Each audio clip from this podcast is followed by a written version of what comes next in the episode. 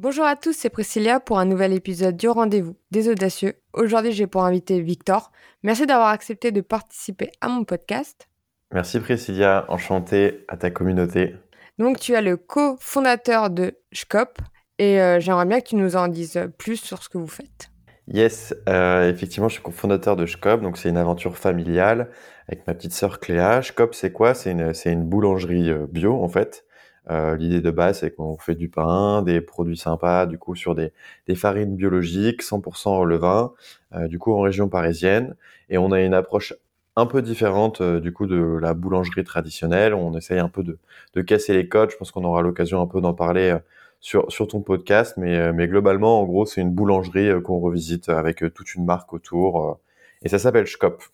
Comment tu t'es dit, je vais me lancer avec ma sœur, vous entendiez très bien de base, parce que c'est rare en fait que les gens fassent ça en famille? Ouais, c'est vrai que c'est marrant, c'est euh, c'est un truc qui revient euh, quand, quand je parle du projet, que je dis que je le mmh. fais, c'est une aventure familiale. Euh, souvent, on pourrait te dire, tu sais, dans des conseils un peu bateaux d'entrepreneuriat, ouais, tu fais pas ton truc en couple ou avec tes potes ou avec ta famille. La question, elle s'est pas posée comme ça, nous, avec, avec Cléa. Euh, c'est, moi, j'ai entamé d'abord un travail de, euh, tu vois, de reconversion professionnelle, parce que j'étais pas boulanger de métier. Euh, je faisais du gros hacking, je travaillais en start-up avant. Et ma petite sœur qui travaillait en conseil, en sortie d'études, en fait, elle, elle a eu le même raisonnement que moi sur je veux un, travail qui ait du sens. Et en fait, on s'est regroupé assez assez rapidement ensemble. On a testé un peu à distance de bosser sur ce projet Schcop. Et en fait, ça s'est fait euh, très bien. Et, et bosser avec sa petite sœur, enfin, je peux pas avoir une personne en qui je peux plus avoir confiance. Donc, c'est hyper agréable. Puis on est on est très complémentaires. Donc, c'est top. Franchement, belle aventure. C'est vrai que j'ai tendance à dire, surtout quand on est en couple, c'est peut-être pas la meilleure idée de, de, se lancer euh, ensemble dans un projet entrepreneurial. Mais je vois en fait qu'il y a de plus en plus de couples, de, de familles, voilà, comme toi, qui osent entreprendre ensemble. Et en fait, c'est une véritable aventure. Donc au pire, ça, ça se passe super bien ou euh, ben, c'est fini et c'est OK, quoi. Ouais, c'est de toute façon là-dessus. Euh moi, je suis très à l'aise avec ça. Enfin, c'est peut-être le projet d'une vie, hein, Schcop. Donc, mm. euh, on, se, on, se, donne à fond et, et, on se projette loin. On a une vision, etc. Euh, mais euh, mais euh, c'est aussi ok de se dire bon, bah, peut-être que ça va durer qu'un temps. D'ailleurs, sur ce projet, on a eu énormément de galères, euh, des gros coups durs. Il, il a fait être arrêté 100 fois, mais c'est ce qui nous a renforcé aussi avec avec Cléa. Et puis euh, travailler avec sa petite sœur, euh, ben, tu vois, une fois qu'on a fini de bosser, euh, en fait, on a chacun nos vies, donc on a chacun nos zones personnelles. Et après, quand on se retrouve en famille, forcément, c'est des sujets qui reviennent sur la table. Mais en fait, c'est OK, parce que moi, je viens d'une famille où il y a d'autres entrepreneurs. Et donc, ça fait partie aussi de cette culture qu'on a. Donc, ça se passe plutôt bien. La première fois qu'on s'est parlé, tu m'as parlé des difficultés, justement, de cette startup. Et j'aimerais bien qu'on en parle, en fait, parce que pour moi, c'est important de c'est cool, ça marche, etc. T'as as avancé, mais faut pas oublier tous les échecs qu'on accumule avant d'arriver là où on est. Et ça serait cool, euh, ben voilà, de, partager ça.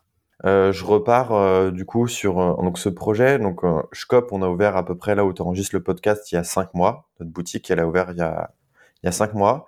Mais en fait, le projet il date d'il y a quatre ans. moi, j'ai entamé une reconversion du coup il y a quatre ans. Donc tu vois, c'est un truc de longue haleine. Faut vraiment s'accrocher. C'est pas euh, un petit projet sur le côté. Tu crées euh, ton site internet et tu testes. Donc c'est vraiment un truc de longue haleine. Euh, et du coup, forcément, en quatre ans, sur cette échelle de temps, tu t'es confronté à, à des problématiques, à des galères, à des réussites, à des échecs. Est-ce qu'on peut dire que la première galère, c'est trouver quoi faire et après se former? Ouais, je, je, pense que la première galère, c'est effectivement ça. Si on, on, revient vraiment sur la genèse du projet, c'est ça. Donc euh, d'ailleurs petite anecdote sur euh, trouver, euh, tu vois, enfin le projet est se former. Moi j'ai fait une école qui est assez réputée sur la boulangerie qui s'appelle l'école internationale de boulangerie, qui est une école vraiment typée entrepreneuriat avec une approche donc bio, des produits au levain. c'est dans fin fond de la montagne Euh, Mm. J'ai fait une J'ai vidéo. vu de- la vidéo. Ouais, une petite Oui. vidéo sur YouTube. Vous tapez euh, Victor, euh, école de boulangerie, internationale de boulangerie. J'ai fait un petit reportage là-dessus. Euh, donc c'était vraiment une parenthèse de vie. Et donc euh, pour s'inscrire à cette école, première galère, tu vois, il y a énormément de demandes. Et pour un- une petite erreur administrative, j'ai perdu presque six mois, voire un an, entre le moment où je me suis inscrit et le moment où j'ai fait ma formation. Donc déjà, tu commences déjà avec un projet qui, qui déjà prend un an. Est-ce qu'il faut automatiquement des études de boulanger C'est oui, c'est logique, c'est compliqué de toute façon. Bon, en gros, si tu veux, si tu veux, euh, c'est un peu comme tout, tu vois. C'est, tu peux très bien euh, travailler euh, sans diplôme, euh, sauf que pour faire une boulangerie et avoir la mention boulangerie, il faut que tu aies à minima un CAP boulanger. Alors, tu peux avoir un associé qui a un sous-CAP, mais sinon, vu que c'est un, c'est un métier de, Mm. enfin, tu vois, de, de savoir-faire, tu travailles de tes mains. Euh, il faut être légitime aussi pour monter ce projet et c'est pas, enfin, ça s'apprend pas comme ça et euh, du coup, ouais, c'est bien d'avoir un, un, un diplôme et d'être formé, quoi. Donc tu as fait cette formation qui est rapide, non, il me semble? Ouais, trois mois. Trois mois parce que du coup, en fait, euh, donc reconversion professionnelle, quand je l'ai faite, du coup, il y a quatre ans, là, j'ai 29 ans, j'avais, ouais, vers 25 ans. Euh, j'avais pas envie, euh, enfin, je sortais d'un cycle d'études, etc. Moi, les études, ça a été compliqué. Euh, et j'avais pas envie de me lancer dans deux ans de formation. Et du coup, c'était cool d'avoir un truc intense sur trois mois. En fait, euh, tu te dis potentiellement, tu changes de vie, mais tu t'engages pas sur un process de temps qui est très long. Donc, euh, donc c'était un, une bonne, un bon compromis. Et donc galère à rentrer parce qu'il y a beaucoup de monde, galère administrative. Euh, du coup, euh, tu vois, quand je te disais euh, galère, c'est que bah, derrière, tu as quand même un impact parce que moi, donc moi, j'ai pu bénéficier d'un chômage pour entreprendre sur ce projet. Donc en fait, faut, faut revoir toute, enfin tout ton process, toute ton organisation. Quand j'ai commencé à m'inscrire à cette école, je travaillais à la Banque publique d'investissement, donc chez BPI France. C'était dans un grand groupe. Il y a un moment, ça me correspondait plus. Du coup, j'ai démissionné et il fallait que j'attende un peu plus de six mois avant de pouvoir faire ma formation. Je m'étais dit, je vais pas rien foutre.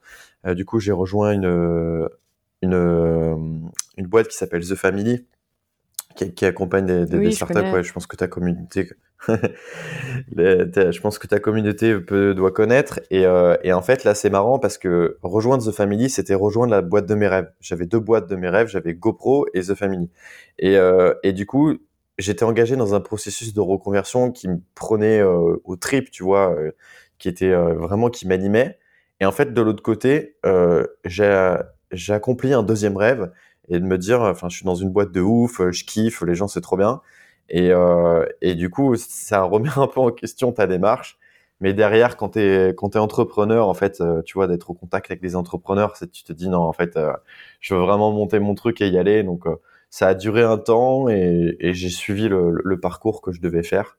Donc j'ai fait cette formation. Et, euh, attends, donc là, Euh, dis-moi. Chez euh, The Family, tu faisais quoi en fait? Je faisais du gros hacking. Donc en gros, euh, gros, Ah oui. gros hacking. Donc pour pour petit rappel, c'est un peu un, mé- un mélange entre du marketing, euh, du développement et du commercial, hein, dit très grossièrement. Le but, euh, c'est euh, d'accélérer la croissance de l'entreprise dans laquelle tu travailles. Tu as plusieurs moyens d'action. Euh, souvent, ce sont ce qu'on appelle sur un framework AARRR, c'est-à-dire acquisition, activation, euh, rétention, bref, voilà. Je fais pas le dessin. Et du coup, moi, j'accompagnais euh, la une, une des entreprises chez euh, The Family qui s'appelle Lyon, qui est une école en fait dédiée un peu à la culture startup. Et donc moi j'étais en charge de d'accélérer le développement de, de Lyon, d'automatiser les choses en interne et tout. C'était cool, mais il y a un moment, voilà, tu quand tu es dans une démarche de trouver du sens et que tu veux monter une boulangerie, être en startup, tu vois, j'ai eu un peu le ras-le-bol de, de la tech et tout. Mais t'as appris, comme je pense. euh, Mais j'ai énormément appris et c'est surtout j'ai appris un état d'esprit, un état d'esprit de, tu vois, de le, le, le plus grand truc que je re- euh, que je garde de de chez The Family, c'est l'autonomie. Aujourd'hui, tu vois, on parlait de galère, etc. Euh, Aujourd'hui, sur ce projet euh, du couche cop de boulangerie, avec Cléa, on doit vraiment gérer donc la boîte à 360, je suppose comme beaucoup d'autres entrepreneurs, mais chaque nouveau sujet, on le prend et en fait, euh, on n'est pas dans le truc ouais, en fait, je sais pas, machin, etc. Non, en fait, on prend le sujet, on apprend par nous-mêmes, on appelle quelqu'un, tu vois, et en fait, c'est vraiment cet état d'esprit de dire en fait qu'il y a rien qui est impossible tu vas à fond et tu prends le truc. Et en fait, euh, il suffit de rencontrer quelqu'un, de lire, et tu sais déjà 80% euh, de plus que ce que tu vois le, que le débutant. Et donc vraiment, c'est d'être dans cette mentalité de tout est possible et tu peux être autonome à 100%. Et être autonome, donc c'est l'état d'esprit et c'est aussi avoir les bons outils. Le mindset, mais c'est aussi avoir les bons outils. C'est-à-dire, euh, euh, est-ce que tu as à ta disposition euh, des ressources, qu'elles soient technologiques, humaines ou j'en sais rien, qui te permettent aussi d'avoir cette autonomie. Et ça, c'est vraiment une culture très forte qu'on met aussi dans notre, dans notre boîte. Je pense que c'est Family, c'est la meilleure culture startup et qui mm, a aussi dans ma région aider tellement de startups à se développer. Moi, moi j'ai regardé beaucoup de, de vidéos de Oussama Hamar, même si des fois tu dis on n'est pas hyper euh, OK avec les infos et qu'il se trompe et il le sait et que des fois, euh, d'une vidéo à l'autre, il dit pas du tout la même chose.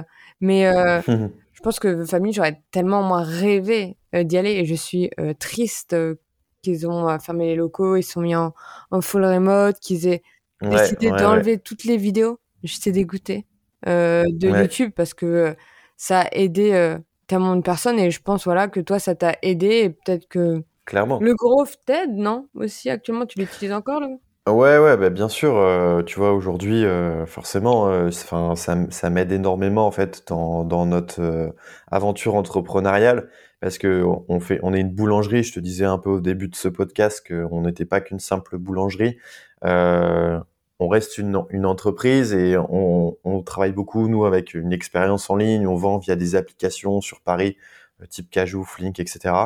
Euh, et, du coup, il y a une expérience euh, digitale qui est forte. Et, du coup, via le, tout ce que j'ai pu apprendre auparavant, je le mets en application dans notre boîte, que ce soit pour, tu vois, du branding, de la communication, que pour aider Cléa qui est en charge de la partie commerciale, avec des outils, des méthodes, ou euh, nos process en interne, tu vois. On utilise Notion. Je serais curieux de savoir combien de boulangeries utilisent Notion euh, dans leur boîte, euh, tu vois, pour mettre en place des process. du coup, ouais, bien sûr, ça nous aide au quotidien et moi, je mets en place plein de choses dans la boîte. Et comment on se dit que une pourra faire en sorte qu'une boulangerie devienne une start-up? Moi, j'ai trouvé ça fou et aussi trop bien.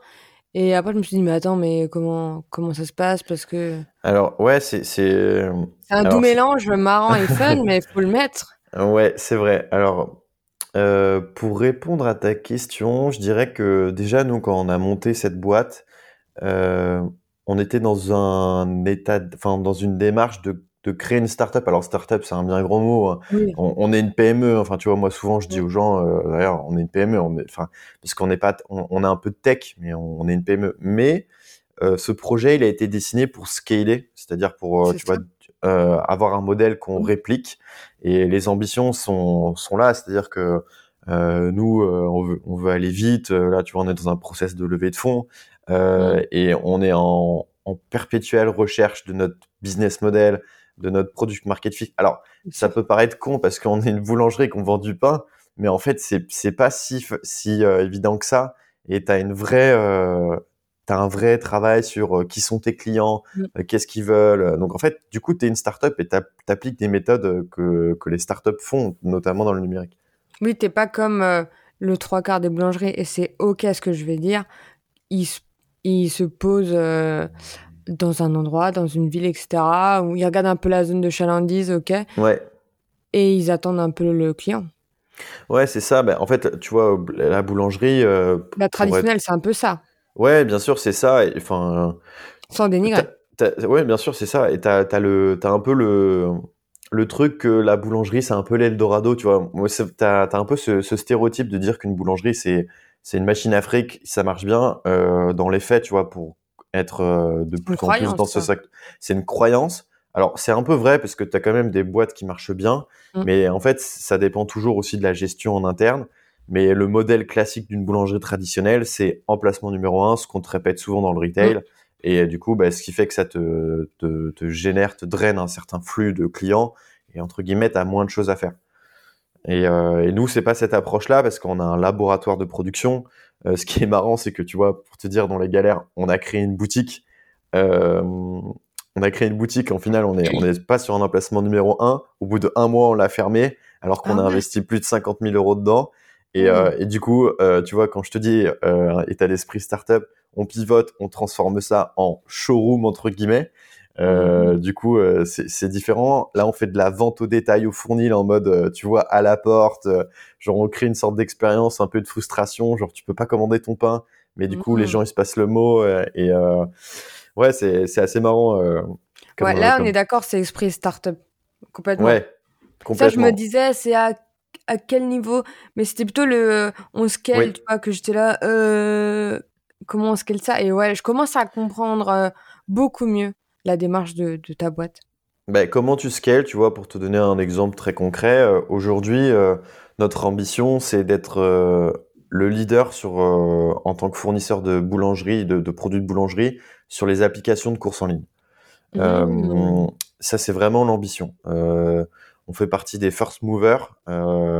On va, on va fort, on va vite. On a beaucoup d'avantages par rapport à des, concurrents qui sont notamment des industriels. Euh, et ça, tu vois, je le fais sur Paris, mais je pourrais le faire dans les grandes villes de France, à l'échelle de la France, quand toutes ces applications seront développées, et pourquoi pas en Europe. Et du coup, tu es dans une logique de, euh, euh, tu t'envoies X euh, centaines de pains euh, par jour. Comment je fais pour, tu vois, en faire des milliers tous les jours et sur tout le territoire? Et du coup, forcément, tu es dans une logique de, de, de scale là-dessus. Oui, et euh, j'ai l'impression qu'ouvrir un labo, c'est moins compliqué, contraignant et moins cher qu'ouvrir une boulangerie. Euh, avec un petit peu de recul, oui et non, parce que euh, au début, nous, on avait un modèle un peu hybride, tu vois, entre, on avait quand même une boulangerie de vente au détail, une boutique et tout, et une partie labo, où en fait, on avait identifié que c'était vecteur de croissance, vecteur de business, de travailler avec des professionnels, des distributeurs. Et du coup, on a pensé le projet plus dans un truc un peu hybride, et en fait, un labo. Euh, ça dépend la taille du labo que tu veux faire. Tu vois, aujourd'hui, on parle beaucoup des dark kitchen. Euh, les dark kitchen, tu peux très bien louer un emplacement. Ça va te coûter un peu cher, mais du coup, as, ton risque est moins élevé. Là, en boulangerie, les investissements sont quand même lourds. Et si tu veux faire ce qu'on fait nous, euh, bah, c'est des centaines de milliers d'euros d'investissement parce que tu as des machines, tu as du matériel, etc. Mm. Mais effectivement, tu vas gagner euh, avec un loyer parce que tu pas besoin d'être dans une ville intramuros, etc. Oui, t'as pas besoin d'être sur une grosse place avec euh, beaucoup de personnes euh, euh, qui, qui, qui verront euh, ta boulangerie. Non, ouais, c'est pas obligatoire. Tu vois, nous, on tu, peux est. à re- tu peux être reculé, quoi. Ouais, exactement. Tu vois, nous, on est un peu. euh, Alors, moi, j'aime pas trop le, le terme de dark kitchen euh, et je nous définis pas comme une dark kitchen. Je sais qu'il y a un nouveau terme qui est un peu apparu récemment qui s'appelle les light kitchen. C'est-à-dire qu'en fait, c'est comme les dark kitchen, sauf que tu vois. Euh, parce que nous, du coup, on est, on, enfin, dans la boîte, on est 100% transparent, euh, en interne comme en externe. Tu vois, enfin, là, je te, je te donne des chiffres, il n'y a pas de secret. Euh, et, et nous, tu vois, le truc con, mais du coup, la boutique qu'on a transformée en showroom, maintenant, est un atelier de préparation de commandes. Et du coup, en fait, les clients qui passent dans la rue, bah, voient tout le processus de mise en sac des pains qui partent à destination de Paris pour les applications de course en ligne. Et ça, je trouve ça, je trouve ça génial, tu vois, de pouvoir être euh, transparent et que les gens voient euh, comment ça se passe. Tu vois, t'as rien à cacher, quoi. Oui, les gens, ils... euh, oui, je vois la différence entre dark et light, mais je connaissais pas plus que ça. euh, Ouais, mais moi non plus, hein, je t'avoue que je fais le Oui. sachant, mais c'est à force d'être, du coup, d'être dedans, je, je suis aussi, tu vois, je, je, je commence un peu à comprendre les codes, les éléments de langage. Chaque métier, chaque secteur d'activité a, tu vois, ses, a ses éléments de langage, donc c'est un peu ce que je suis en train aussi d'apprendre au fur et à mesure. Oui. De toute façon, c'est ça, hein, le monde des startups. Et même quand tu entreprends au début, tu connais rien, t'es perdu, Exactement. on te parle en chinois. Et après, tu fais Ouais, je peux te placer ce mot, je le connais. Ouais, c'est ça, ouais. Tu vois, là, j'ai encore les anglicismes de, de l'univers startup euh, Mais c'est dur, hein, en vrai. Ah bah après, oui, c'est hyper dur. ouais, de dur. revenir et tu dis Attends, c'est quoi le mot de base? Ouais, on est d'accord. Est-ce que tu as dit pourquoi tu as fermé la boulangerie physique pour passer en showroom? Pourquoi on a fait ça? Parce qu'en En fait, plus, en euh, un mois. En un mois, ouvert, fermé. En fait, euh, du coup, donc le projet, a- a- on pourra en, on pourra en parler si tu veux, mais le projet, donc il a eu des, des- des grosses galères, euh, voilà. Euh, et en fait, quand on a ouvert, on a eu la pression, euh, on a eu la pression quand même des, des chiffres, et on a fait un premier bilan après un mois d'activité. Et en fait, on s'est mis une énorme pression, euh, et on s'est dit putain, on n'attend pas nos objectifs, euh, c'est la merde, etc. Ok, euh, go. comment on fait pour faire du chiffre d'affaires? Comment on fait pour pour rentrer des nouveaux clients? Et, du coup, on a démarché les applications de course en ligne. Franchement, c'est un truc de malade. On a, on a closé en, une semaine deux des plus gros acteurs sur Paris, mais sur des trucs de des quantités monstrueuses. Et en fait, du coup, ça a changé notre métier du jour au lendemain. on s'est, enfin, je me souviens le premier soir, Cléa, elle a passé 7 heures à emballer 500 pains un soir. Euh, on n'était pas prêt en fait à faire face à genre l'afflux des commandes. Et, euh, et du coup euh, en fait on s'est dit ok on fait 200 euros de chiffre d'affaires jour en boutique sur sur 6 ou 7 heures. Et on fait on fait x milliers d'euros du coup via des applications. Bah du coup c'est bon on arrête on ferme la boutique ah on cherche pas ça réduit la complexité en production. Euh, nous, ça nous enlève du stress, euh, ça nous démoralise pas parce que bon, c'est un peu relou d'attendre le client, tu vois. voilà. Et euh, donc voilà, bah, ça fait partie. C'est les grandes raisons pour lesquelles on a fermé la, la boutique. Ah mais clairement, tu dis 200 euros par jour, genre un petit pain, nanana, c'est un peu la galère, je trouve. C'est genre les bouts de chandelle. Exactement. Et puis, tu vois, nous, on fait, alors, on révolutionne pas les produits. C'est-à-dire que euh, aujourd'hui, je peux te dire, et je suis fier, on a, on a des très bons produits et je pense qu'on fait partie des, des top boulangeries. Euh, par contre, on n'a pas du tout la prétention de dire qu'on est le meilleur pain de France, le meilleur pain du monde. Pas du tout ça. Nous, le mojo, c'est de dire on veut démocratiser le bon pain. Tu vois, que tout le monde puisse avoir du bon pain et que le bon pain, il doit pas seulement être dans une boulangerie de quartier. Euh, tu dois pouvoir le commander en ligne, quoi. Aujourd'hui, c'est ça. Pour faire la, la, enfin, pour être très bref là-dessus, euh, du coup, en fait, c'était, c'était tout simplement pas rentable, en fait, parce que à la fois en production, c'était de la complexité, parce que le problème d'une boulangerie de quartier, c'est que quand le client y rentre, il faut qu'il ait du choix, et s'il n'a pas mm. du choix, euh, tu vois, il n'a pas acheté, sauf si tu es une marque qui a, qui a déjà, euh, tu vois, un peu fait ses preuves et que tu as un concept particulier, mais nous, on n'était pas dans Paris, on était dans un quartier, on va dire, mixte socialement, du coup, qui est pas forcément c'est pas le, client qui va acheter un pain bio à 5 balles, tu vois. C'est, il va prendre sa baguette euh, au Aldi euh, qui va lui coûter 40 centimes. Donc, euh, du coup, tu avais ce problème de positionnement aussi. Et donc, en fait, il y a des raisons qui ont fait que, bah, très, d'un point de vue très rationnel, on a dit c'est bon, on ferme, quoi. Mais c'était dur hein, parce que on avait pensé et réfléchi à un projet qui, je suis sûr, si on ouvre une boulangerie de quartier, on se ferait défoncer et il y aurait un succès de malade. Mais du coup, on a mis vraiment beaucoup d'efforts sur cette boutique et tout. Mais c'était vachement dur de dire du jour au lendemain on arrête. Mais aujourd'hui, je le referais dix fois ce qu'on a fait en fait. Euh, dix fois. C'est toujours ça, sur l'instant, tu dis euh, je, sais, je sais ce que j'ai, je sais, je sais ce que je perds, mais en fait, je sais pas ce que je gagne. Tu mises. Et tu vois, le, la, la, grande force là de, de ce qu'on a vécu avec Cléa, c'est qu'aujourd'hui, euh, on arrive vraiment à décider, en fait, et à prendre des décisions de manière globale, et aussi à, décider et exécuter vite. Euh, et du coup, ça change tout ton business en fait, parce que tu es beaucoup plus agile et tu vas beaucoup plus vite en fait. Et du coup, vu que nous on est dans une, tu vois, c'est le début de l'activité, on a encore des bébés et qu'on est en train de chercher notre modèle, bah, c'est ça, c'est vraiment le, le, truc que j'ai appris en startup avant, tu vois, d'exécuter vite, euh, de tester tout le temps, d'itérer. Et, euh, et ça, c'est clairement pas un truc que, as, que tu fais en boulangerie, quoi. Alors, je dis pas que les boulangers, ils, ils font pas des essais, ils testent et tout, mais on a aujourd'hui, on a une, une rapidité d'exécution qui est qui est, enfin, qui est insane. On va, on va très très vite. Hein. Je voulais savoir comment euh, tu définissais tes recettes et euh, comment ça se passait en fait pour euh, les tests, justement avec les clients. comment vous faisiez ça? Alors du coup le donc c'est un, vrai sujet qui d'ailleurs on est en, plein dedans sur vraiment l'élaboration des recettes, les tests, etc. en fait du coup sur le sur les, recettes, tu as plusieurs éléments qui vont venir en compte en fait, on, a, une méthode, on va faire un scoring sur, les produits, euh, donc sur un volet euh, marketing, sur un volet production et sur un volet financier. Tous nos produits, euh, même d'ailleurs on score nos clients, tous nos produits donc sont scorés. Il y a plein de critères, donc forcément ça par contre ça reste secret, c'est notre, notre tambouille interne. et du coup, ce qui fait qu'en fait, on va avoir des produits A, des produits B, des produits C. Et ça, c'est la feuille de route sur les produits qu'il faut qu'on pousse et qu'on produise. C'est, on sait que, genre, euh, tu vois, le, le, pain de campagne nature, je te donne un produit au pif, mais genre, euh, il y a une forte rentabilité. Euh, c'est un projet, un produit marketing qui est top. en production, c'est ok, c'est pas trop complexe, du coup, on le pousse. du coup, ça, c'est vraiment un, des, on va dire un peu la base et ce qui permet aussi de prendre des décisions rationnelles d'un point de vue business. Après, l'autre, c'est, tu des produits classiques. Tu as du coup euh, des produits, on va dire, trendy, genre des pains sans gluten, des trucs comme ça où tu vas suivre un peu des tendances. Ensuite, du coup, tu as le choix des matières premières, le sourcing, etc. Donc, pour rappel, nous, chez Schkop, donc 100% euh, des produits euh, sont bio, donc on est labellisé AB. Euh, on essaye d'avoir tous nos pains, donc 100% levain, pas de levure. et après, c'est un, un, calcul sur, du coup, à chaque fois, tes, tes matières premières que tu utilises, pour avoir un coût de revient, tu vois, entre guillemets, équilibré entre un produit bon et un produit qui est rentable financièrement. donc voilà, c'est un peu l'idée de l'élaboration des recettes. Et après, tu travailles de manière perpétuelle ton process de bah, comment tu peux faire pour euh, améliorer ça, comment tu peux faire pour gagner du temps.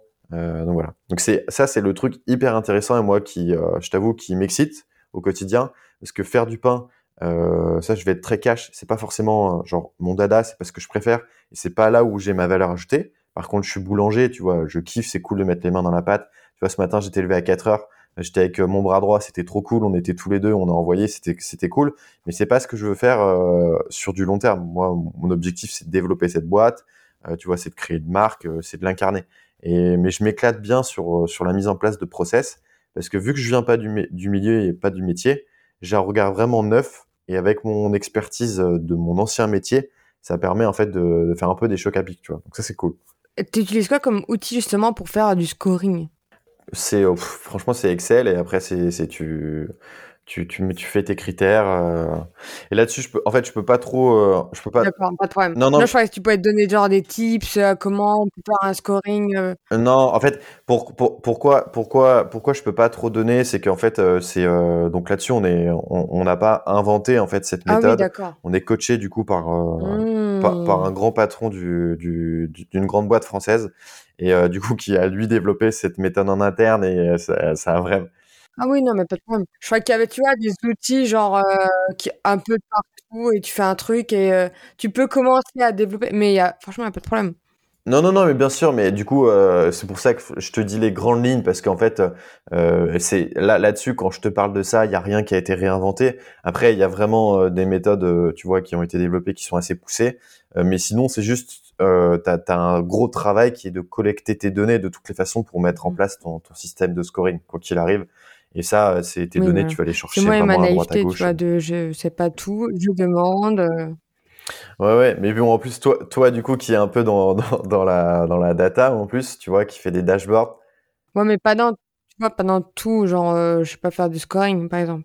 Ouais, mais après, c'est, en fait, le scoring, c'est un, c'est un bien grand mot, tu vois. Au final, tu pourrais faire un scoring, euh, euh, de tout et n'importe quoi et tu, prends un, un enfin c'est comme prendre une décision tu vois quand tu te dis euh, je sais pas est-ce que euh, genre je veux sortir avec cette personne genre les avantages les inconvénients je sais pas c'est le premier truc qui vient qui m'est venu à l'esprit tu vois mais je sais pas est-ce que je vais acheter cette voiture A ou cette voiture B? Tu veux pareil tu vas faire tu vas faire un scoring donc mm. c'est une méthode qui est simple.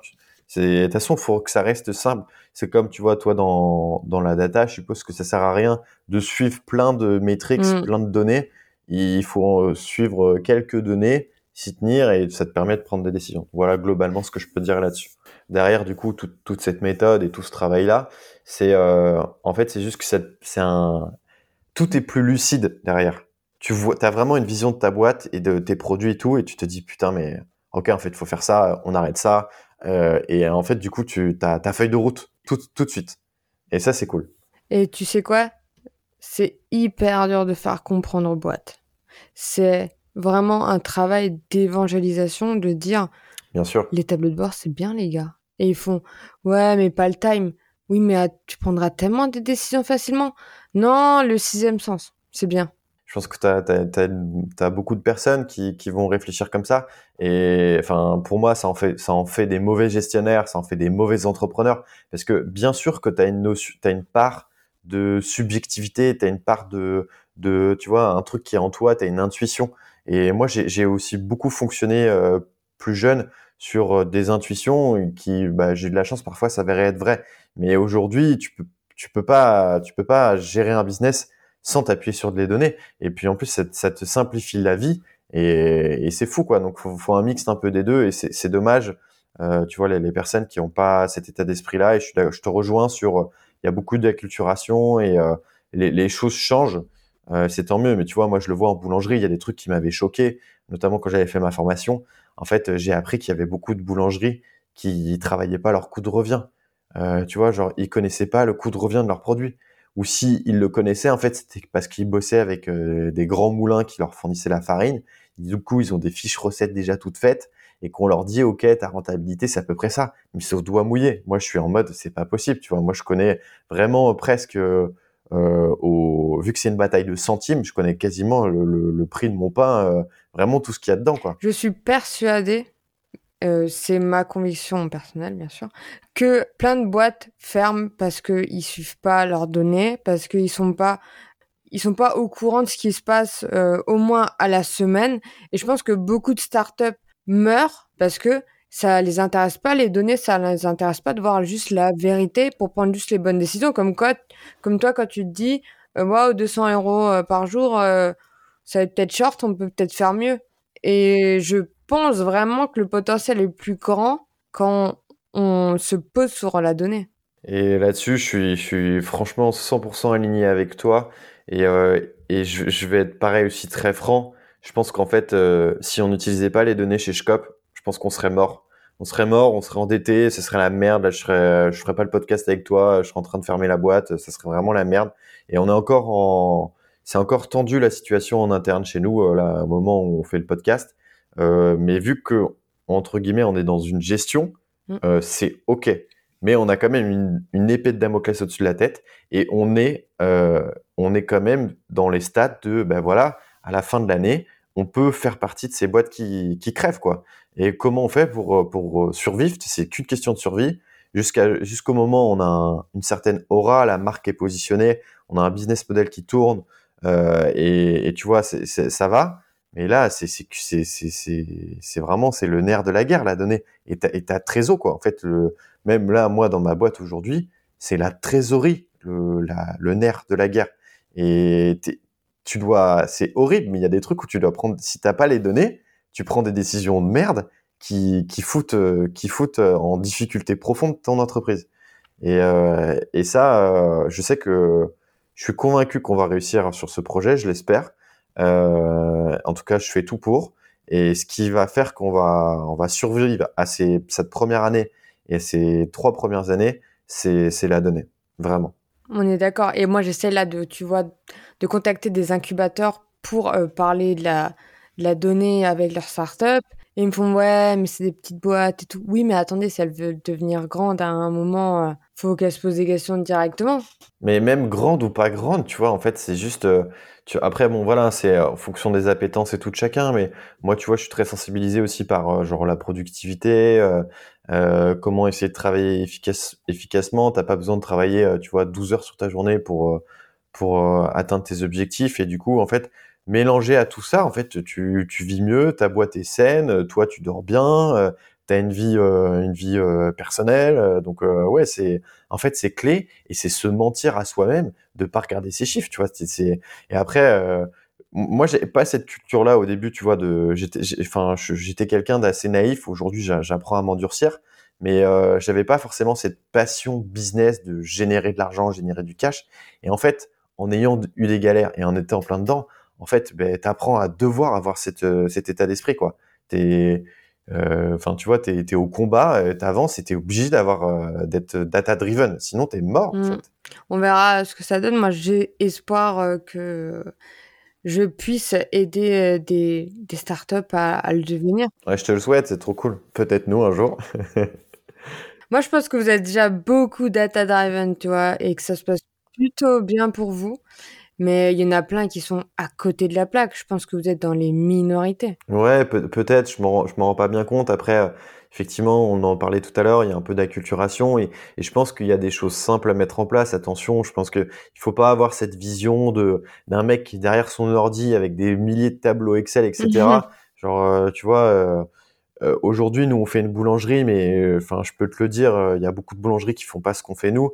Mais au final, on n'est pas vraiment une boulangerie, comme je l'ai dit. On est en train de travailler sur vraiment qu'est-ce qu'est-ce que Shcop est, quelle est vraiment la définition? J'ai pas encore la la, la une phrase killer qui te dit Ah, le pitch. ouais j'ai pas le pitch euh, encore parce que là je suis en train de le, le refaire on, on, retravaille sur le site internet mais ouais t'es c'est c'est vraiment clé d'avoir ce truc là et, et je pense qu'il faut y aller de pas se mettre de la pression faut faut y aller euh, étape par étape et il y a des il y a des petits trucs clés à suivre au début et euh, et être data driven dans une boîte c'est un truc qui se construit tu vois euh, c'est c'est pas On peut pas. C'est pas comme ça qu'on le devient. C'est étape par étape. Ouais, exactement. Mais en tout cas, trop cool. C'est un sujet passionnant. Moi, ça, moi, ça m'éclate et, Mm. et voilà, trop cool. Et euh, là, objectif quoi? Faire des levées de fonds? Alors, ouais, alors du coup, la levée de fonds, c'est un, c'est un peu particulier. Alors, en ce moment, euh, du coup, vu que le sujet est un peu sur la table, euh, au départ, euh, on s'était dit, OK, on fait ce qu'on fait là, et en fait, on le refait à, je sais pas, à Lyon, à Bordeaux. Et du coup, on lève des fonds pour, en fait, créer des nouveaux labos là-bas. Et aujourd'hui, tu vois, en analysant la donnée, en fait, on est en mode, ben, en fait, non, ça, ça, sert à rien d'aller d'aller ouvrir à Lyon ou à Bordeaux, parce que ça rajoute de la complexité. Euh, et du coup, en fait, c'est se tirer une balle dans le pied et c'est remettre en difficulté la boîte. Et du coup, aujourd'hui, c'est, on se concentre sur l'île de France. Il y a énormément de choses à faire. Et si on lève des fonds, du coup, c'est pour vraiment, en fait, ce que sert euh, une levée de fonds, c'est accélérer ta croissance. Du coup, c'est, euh, euh, il y a beaucoup de recrutement à faire pour suivre la croissance parce que tu vois, là, aujourd'hui, euh, franchement, en un mois, je pourrais faire x2 ou ou, enfin, x2, x3 sur mon chiffre d'affaires. Mais j'ai juste, j'ai pas les ressources humaines. Euh, et donc, du coup, je suis bloqué. Et j'ai pas la trésorerie pour euh, non plus pour euh, tu vois j'ai pas le cash flow là pour pour embaucher plus de personnes. Donc la levée de fonds c'est un peu ce qu'on est en train de travailler, c'est euh, du coup d'accélérer un peu plus vite notre croissance parce que moi je suis convaincu qu'il y aura d'autres acteurs qui vont faire la même chose que nous, on sera copié euh, Mm. et ça c'est c'est ok c'est pas grave. Le seul truc qu'on nous volera jamais c'est c'est notre histoire. Euh, ça ces propos je les tiens c'est pas moi qui les ai inventés hein, c'est Ant- Anthony Bourbon tu vois le CEO de Feed Mm. euh, qui qui a ce discours là et je le rejoins vraiment à 100%. Euh, voilà ce que je peux te dire, ce que je peux te dire là-dessus. Il y a des boîtes qui accélèrent et qui meurent parce qu'en fait, derrière, les ressources humaines, elles suivent pas. Ouais, Et ça, ouais. c'est dur. Je trouve que c'est la pire des morts d'une startup. Tu meurs parce que le up, il est trop violent et toi, derrière, tu suis pas. Ouais. Mais du coup, ouais, sur le sujet de la levée de fonds, en fait, c'est un truc qu'on prépare parce qu'une levée de fonds, c'est un peu long, etc. Ça met du temps. hein. Ça met du temps. Euh, C'est toi qui la prépare ou c'est ta sœur? euh, bon, un peu les deux, mais je pense que ce sera plus ma sœur parce que c'est plus son, on va dire, son, son, pas son expertise, mais plus son savoir-faire, on va dire, sur nos compétences. Euh, et après, pour le, la petite histoire marrante, là, on, a- on est en train de, de candidater pour du coup qui va être mon associé. Alors, J'allais dire en plus, est-ce que vous l'avez fait? Euh, alors ça serait vraiment le rêve de le faire, ça serait trop cool parce que ça t'apporte une visibilité de ouf et euh, et puis voilà et puis je pense que notre projet il matcherait Mm. bien parce que euh, ça serait sur une première levée donc euh, tu vois on pourrait diluer de 10-15% c'est ok euh, et enfin ça match beaucoup avec euh, les critères de l'émission. Après euh, je pense que là cette saison elle a cartonné. Il va y avoir beaucoup de candidatures donc euh, on verra. On va tout faire pour essayer d'y aller. Et si on n'y va pas c'est pas grave. Mais voilà un peu pour te situer, pour voilà, je pense qu'on a fait à peu près le tour sur ce sujet de levée de fonds, mais voilà, dans les grandes lignes, c'est ça en ce moment, ouais. Je crois que c'est la seule émission qui intéresse les jeunes et qui- dont on parle sur LinkedIn. Et franchement, j'ai envie de te dire, pas que les jeunes, les jeunes, parce que en fait, ce qui est marrant, c'est que parce que c'est une émission, tu vois, télé euh, qui diffusait, euh, tu vois, en prime time sur 21h. après, je pense que il y en a beaucoup qui la regardent en replay et tout. Euh, moi, je sais que je fais partie des gens qui la regardent en replay parce que j'ai pas le temps là en ce moment, le mercredi soir, de la regarder. Euh, mais je l'ai vu avec mes parents et, euh, et ils sont devenus fans, tu vois. Genre, ils étaient un peu sceptiques au début, ils se sont dit c'est quoi ce truc-là et tout. Et en fait, ils ont surkiffé, quoi. Donc, je pense que ça touche un public assez large. Je crois que le- ça, ça cartonne. Mm. Effectivement, auprès des jeunes, ça marche bien, tout en sachant qu'en plus, là où c'est très smart, c'est qu'ils ont des projets que moi je qualifie un peu de, de, de, de projets Instagram. Tu vois, il y a des gens qui ont des communautés et il y a beaucoup de monde qui parle euh, après les émissions. Euh, tu vois, il y a beaucoup de live, il y a beaucoup de trucs et tout. Donc ouais, il y a un certain engouement. Et puis on va pas se le cacher, je trouve c'est assez cool comme émission. euh, c'est top. Il y a des projets différents et et t'apprends des trucs, c'est sympa quoi. J'ai euh, deux personnes de la saison 1 qui ont participé à, à Qui veut devenir mon associé. Stylé. Ouais, et après, le... par contre, le site internet, il bug, c'est fini. En fait, il te le, il te le casse. Il y a tellement de personnes qui se connectent avec leur portable en même temps qu'ils parlent. Ouais, ouais, c'est marrant. Ouais, j'avais entendu parler euh, sur un des lives sur Instagram, euh, justement, du coup, avec Anthony Bourbon, euh, qui fait un live à chaque fois, d'ailleurs très mm. intéressant, à chaque fin d'émission, qui, est assez stylé. et il disait que c'était un peu l'effet Capital, tu vois, l'émission Capital aussi sur M6, mm. où souvent les sites y plantaient. Et, et du coup, ça c'est inévitable que genre ton, ton site plante, mais en vrai, je trouve, c'est le truc cool, c'est marrant, et puis ça, t'as une visibilité tellement de ouf derrière avec ce genre de truc, donc c'est assez cool. Je crois qu'on a fait un peu, un peu le tour euh, de, euh, de ton histoire. Ouais, euh, on a fait. De toute façon, il y a, en, 45, il y a tellement de choses à dire, mais ouais, on a, fait, on a, on a, on a vu pas mal de choses. moi, je voulais savoir quel est ton plus grand défaut. Alors, du coup, sur, sur la, la question du défaut, je ne je, je pourrais pas te dire lequel est mon plus grand défaut, mais un, des défauts majeurs que, que, je constate, on va dire, c'est un peu mon, mon entêtement. Euh, je suis euh, assez rigoureux mmh. dans, dans le travail et euh, tu vois, j'aime que les choses soient bien faites et j'accorde vraiment une grosse attention aux détails. J'aime quand les choses sont propres, belles, etc. Et du coup, ça, ça peut être un, c'est une force, mais c'est aussi un défaut parce qu'il faut savoir lâcher prise parfois et dire, ok, euh, tu vois, c'est un peu la phrase mmh. done is better than perfect. Et ça, c'est vraiment un truc que j'essaie d'appliquer, mais c'est un, un combat éternel et perpétuel parce que quand tu un truc comme, je suis créatif, et quand tu as un truc comme ça ancré, où tu vois, tu pars, tu peux un peu partir dans tous les sens, et tu as envie que les, choses soient bien faites, belles, euh, faut, faut savoir prendre du recul et dire non, bon, en fait, c'est ok comme ça, en fait. Donc ouais, je dirais, je dirais ça. Et euh, du coup, je pense que c'est une force, et moi, je l'identifie plus comme un, comme un défaut, parce que, euh, enfin, je, sais que c'est une force de mon côté, mais je, je sais que c'est un gros axe d'amélioration. Et j'ai pas de problème avec les défauts. Au contraire, je pense que c'est des choses qui, ont évolué. Mais voilà, là-dessus. Moi, je trouve que, étant aussi perfectionniste, ça met vraiment des bâtons dans les roues. Je sais pas comment tu arrives à travailler là-dessus. Ça fait des années. Non, tu arrives pas encore. Euh, si, ça va, mais si ça va. Parce que pour le test and learn, tu vois, c'est compliqué. Euh, ouais, ouais, mais alors en fait, si ça va, mais euh, genre, euh, par exemple, là, je suis en train de refaire tout notre site internet. Euh, pour la petite anecdote, on était sur un WordPress, on passe sur un Webflow. ben, j'ai pas pu mhm. m'empêcher de me taper, je sais pas combien de tutoriels. Je suis très autodidacte et genre, j'ai, j'aurais pu regarder deux trucs, mais finalement, je me suis fait deux heures et demie de formation. J'ai acheté une formation.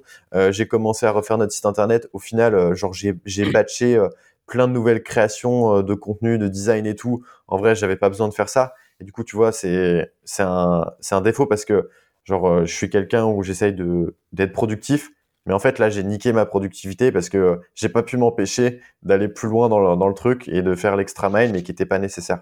Donc, euh, donc ouais, c'est c'est un combat combat quotidien. Parfois j'y arrive, parfois j'y arrive pas. Alors, qu'est-ce que tu détestes faire dans ta boîte?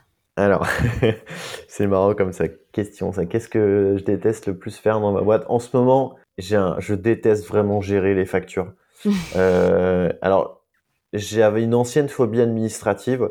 Aujourd'hui, je l'ai plus parce que j'ai trouvé mon hack personnel, c'est d'avoir un truc hyper processé, organisé. Du coup, ça, ça me fait triper. Du coup, euh, je prends un plaisir à gérer les factures. Mais là, j'ai une vraie épine dans le pied, c'est qu'on on a, on a vraiment beaucoup de factures euh, d'achat de fournisseurs et euh, très différentes. Et pour moi, c'est une, vraie tannée parce qu'en fait, ça me saoule. Euh, et, et, du coup, c'est un vrai truc que je déteste faire et que je fais attention parce qu'on n'a pas arrêté de dire qu'on était data driven. Donc, euh, mais je me fais souvent taper euh, les doigts sur le comptable par mon associé parce que je suis en retard là-dessus. Donc, euh, c'est un axe d'amélioration, mais c'est un truc que j'aime pas en ce moment parce qu'en fait, j'ai j'ai pas trop de bande passante et je fais je fais beaucoup de choses sur ce démarrage d'activité et du coup, ça prend forcément du temps et c'est pas le truc qui me fait kiffer quoi. Ouais, je crois que tu aimes bien faire des process et que tout marche bien. Ouais, c'est ça, mais après, euh, enfin, tu vois, je pense que c'est, c'est, comme dans tout métier, même en, entre, en entrepreneuriat, il y a forcément des trucs qui vont te faire vibrer et il y a des trucs qui ne mm. vont pas du tout te faire vibrer. Et encore une fois, moi, ça, c'est OK. En plus, c'est ma boîte, donc euh, je, vais, je vais le faire. Mais, euh, mais, mais tu as des trucs qui te saoulent. Et, et je sais que j'ai un, tu vois, le deuxième défaut que j'ai corrigé, c'était la procrastination. Euh, j'arrive de plus en plus à ne plus procrastiner. Mais par exemple, là, j'ai, j'ai, euh, enfin, je procrastine. je le dis ouais fort certaines factures et ça c'est, je pense qu'il y en a beaucoup qui se reconnaîtront là-dedans à mon avis. Mais euh, c'est un message aussi la procrastination. Ouais, ouais, ouais exact. Est-ce que tu as une anecdote honteuse ou marrante à nous partager? Euh, alors une anecdote, je sais pas si elle est, elle est, elle sera pas honteuse, euh, elle sera plutôt fun que marrante. Non, le truc qui est assez sympa, euh, c'est euh, du coup sur le projet, euh, le projet Scop, on, voulait se faire kiffer. Enfin, tu vois, on, est, on se faisait défoncer par la croissance qui explosait, et on s'était dit avec Léa, donc ma petite sœur, ok, chaque semaine, on essaie de se faire un rendez-vous un peu kiff, un rendez-vous client. On va démarcher un truc un peu, tu vois, un peu qui sort du commun. Et euh, on a eu deux beaux succès. Donc on, a, livré euh, du coup l'Élysée et l'Assemblée nationale. Et l'Élysée, ce qui est marrant, c'est que en fait, on est passé par la grande porte. Euh, on, a réussi à avoir le numéro de téléphone du chef de l'Élysée.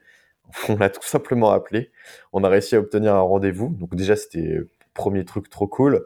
Donc on a visité les cuisines et tout. Enfin, le mec, on a fait une dégustation avec le chef.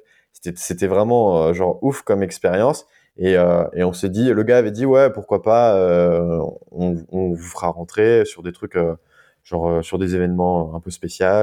Nous, on s'était dit, bon, de toute façon, au pire, on s'en fout, on a vécu un truc de ouf. Et en fait, une semaine après, le chef de l'Élysée m'appelle en plein après-midi, j'allais fermer le labo. Et il me dit, ouais, du coup, est-ce que je peux vous passer une commande de pain sans gluten pour demain? Euh, bon ben, tu, tu, tu peux pas dire non. Donc euh, tu, tu dis oui. Il me dit ouais, c'est surtout que c'est pour euh, la vice-présidente des États-Unis. Et là tu dis oh putain, trop stylé. Et euh, du coup ouais, petite anecdote, petite anecdote marrante d'avoir fait ce truc-là. tu vois d'avoir d'avoir pu livrer l'Elysée en plus sur un truc un peu cool. Et donc ça c'est le, le, petit fun fact que je, que je te gardais pour aujourd'hui. Merci. Non mais c'est top. Hein. Ouais, trop cool. Trop cool. Qu'une fois alors l'Elysée ou encore d'autres? L'Elysée, en fait, c'est un, un, peu particulier parce que euh, si, si, tu veux rester fournisseur chez eux, euh, faut éviter de trop communiquer. Tu vois que tu travailles avec eux. Euh, tu vois, pour la petite histoire, j'avais euh, posté un truc sur les réseaux sociaux, comme quoi on les livrait. j'ai demandé au soir même, quand j'ai livré le chef, je suis allé moi-même livrer du coup l'Elysée. j'ai demandé si on pouvait communiquer il a, il m'a pas dit oui, il m'a pas dit non, mais il m'a fait comprendre que si on communiquait, euh, bah, en gros potentiellement ça pouvait arrêter du coup la relation commerciale. Euh, les raisons, on les comprend, hein, c'est que forcément, euh, bah, tu fournis, enfin un truc où il y a des, enfin il y a des chefs d'État, etc. Tu sais, ça peut, oui. t'as quand même des enjeux. Donc voilà, nous on le dit en off entre guillemets quand on démarche des clients. après on communique pas officiellement dessus. Bon, tu l'as dit aussi. Ouais, je l'ai dit sur un podcast, mais bon, euh, d'ici que la DGSE nous écoute, euh... voilà, voilà, tu vois, en gros, je, je poste rien. Enfin là, c'est une, discussion. Euh, bon, écoute. Quel est le meilleur conseil qu'on t'a donné? Alors, le meilleur conseil qu'on m'a donné, je dirais que c'est un, un ensemble de conseils et c'est plus un état d'esprit que, que, que un conseil en, en, particulier que je pourrais partager à ton audience. Et en fait, on me l'a pas donné de vive voix directement en présentiel physiquement. Euh, c'est euh, pendant une période de vie euh, il y a quelques années qui était difficile pour moi. je suivais beaucoup un YouTuber qui s'appelle conférencier qui s'appelle David Laroche que tu connais que tu connais peut-être. Et du coup, j'ai vu son évolution. Le gars, c'était un gamin timide dans sa chambre. Aujourd'hui, tu vois un conférencier de malade. Et en fait, il y a deux vidéos qui m'ont vraiment marqué. Si tu me permets, je vais sur YouTube et je vais juste te les retrouver. Euh, comme ça, je te les partage. C'est des vidéos que je me. Alors attends, je vais juste regarder le nom des titres des vidéos. Il y a deux vidéos, donc du coup de, enfin même trois vidéos de David Laroche euh, qui ont respectivement 5 ans, 4 ans et 7 ans. Euh, c'est les vidéos qui sont les plus vues en fait sur sa chaîne. Il y en a un qui s'appelle La décision qui va changer votre vie. Il y en a une autre qui s'appelle La vérité sur le bonheur. Et la troisième, c'est Devenez extraordinaire. Et en fait, ces vidéos, bon, alors moi, c'est du coup, ces mots m'ont marqué dans un passage de vie qui était, qui était compliqué pour moi. Pour te dire, ces vidéos, je les ai téléchargées. Euh, je les avais en MP4, en MP3. Et je me les suis euh, répété plusieurs fois, genre, euh, enfin, je les écoutais plusieurs fois par jour, matin, soir, dans une des routines. Il y a même un moment, je connaissais par cœur son texte. Euh, et, et, du coup, le pouvoir de ces mots, le pouvoir de ce qu'il dit ont été vraiment un fort conseil pour moi. Et derrière, si je dois faire une synthèse, c'est vraiment de dire en fait, euh, bah, en fait, t'as qu'une vie, faut oser et il faut, faut y aller quoi. Et aujourd'hui, euh, j'ai un peu, enfin, cette vision qui est aussi un peu cash de dire en fait, euh, bah, si, si, si aujourd'hui ma vie s'arrêtait, c'est, c'est ok parce que j'ai le sentiment d'avoir déjà eu une très belle vie. Euh, par contre, j'ai soif de, de voir celle qui arrive. Euh, mais il faut oser, il faut y aller à 100%. Et tu vois, aujourd'hui, dans mon projet, je me lève à 4 heures, je me couche à 23 heures. C'est pas ce que c'est pas ce que j'ai choisi. Si j'avais su ça il y a 3 ans ou 4 ans, je pense que j'aurais jamais entrepris ce projet. Mais à côté de ça, en fait, j'arrive quand même à voir un peu mes potes et en fait, je kiffe ma vie et il faut mm. vraiment y aller à fond et à croire, croire en soi et, et, et, y aller, quoi, tout simplement. Bah, merci pour euh, ce, ce, conseil qui est tellement vrai et qu'on devrait tous suivre. Ouais, je pense qu'il est, il est un peu banal, il y en a beaucoup qui le répètent, mais. Euh, il est vrai, en fait, il est fort. Mais, mais il est fort, il est vrai. Et déjà, faut, faut le, faut l'accepter, faut l'inculquer. Tu vois, c'est un peu cette notion d'acculturation. Faut le comprendre, faut l'accueillir. Euh, faut, faut baisser son niveau de pression. Faut pas baisser son niveau d'attente et de rêve. Au contraire, faut qu'il reste haut. Mais faut pas hésiter à, à y aller. Et en fait, euh, euh, bah, tu te rendras compte qu'il y a plein de portes qui s'ouvriront et il y a beaucoup de choses, il y a beaucoup de personnes qui sont dans l'inaction. Et déjà, en étant dans l'action, tu sors du lot et tu as des opportunités qui vont, qui vont se dresser devant toi. Et parfois, tu vas avoir un coup de chance. Et je pense que le travail paye. Tu vois, j'avais, j'avais cette phrase du le, travail paye. J'avais un peu du mal avec ce truc-là. Et aujourd'hui, tu vois, si, si on, enfin, la croissance qu'on a et tout, c'est, en fait, c'est la force du travail, quoi. C'est pas arrivé comme ça. Du coup, je suis très convaincu par ça. Tu vois, c'est pareil, les sportifs de haut niveau, euh, ils réussissent parce que euh, c'est des acharnés du boulot.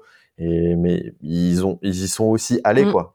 Tu vois. C'est la première étape, en fait, c'est y aller, continuer, persévérer. Euh, continuer à s'entraîner, à se poser bonnes Être audacieux. Oui, non mais c'est clairement ça. C'est genre le trois quarts des gens ne le sont pas. Le trois quarts, non. Et 90% des gens, quand ils commencent, ils arrêtent hyper facilement parce qu'ils se rendent compte que c'est dur. Et en fait, quand tu te rends compte que c'est dur, bah, tu dois dire, ben ouais, c'est dur parce que sinon tout le monde dit, euh, sera à la même étape que moi. Donc je fais quoi? Je continue en fait. Et après, la dureté, elle devient un peu plus facile parce que genre, t'auras accumulé un peu et ça se passera bien. Ah ouais, clairement, tu vois, aujourd'hui, euh, euh, sur les, on a vécu des trucs hyper durs du coup chez Scop.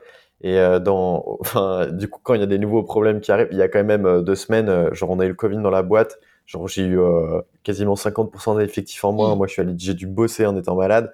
Euh, en fait, tu fais face à l'adversité et, les problèmes, les nouveaux problèmes qui, en apparence, pourraient être genre insurmontables, du coup, sont ok en fait et t'avances et euh, mais il faut y aller en fait, tout simplement être positif, euh, y aller à fond. De toute façon, on m'a dit si tu veux être entrepreneur, si t'aimes pas résoudre des problèmes, c'est compliqué.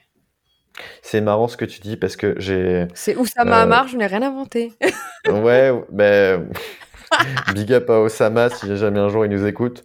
Mais mais moi aujourd'hui, c'est marrant. En fait, j'essaie, je, travaille souvent sur un peu, euh, genre, tu vois, la, la phrase qui me définit sur les réseaux sociaux, notamment sur LinkedIn et tout. En ce moment, c'est un truc un peu hybride où je dis que je suis entrepreneur, boulanger et gros hacker. Et en fait, là aujourd'hui, j'ai l'impression d'être un problème solver. Genre, je fais que résoudre des problèmes. Mais en fait, j'adore ça et je pense que je suis bon là-dedans. Surtout quand c'est des projets en amorçage. Mais, mais ouais, quand tu es entrepreneur, tu résous des problèmes tout le temps en fait.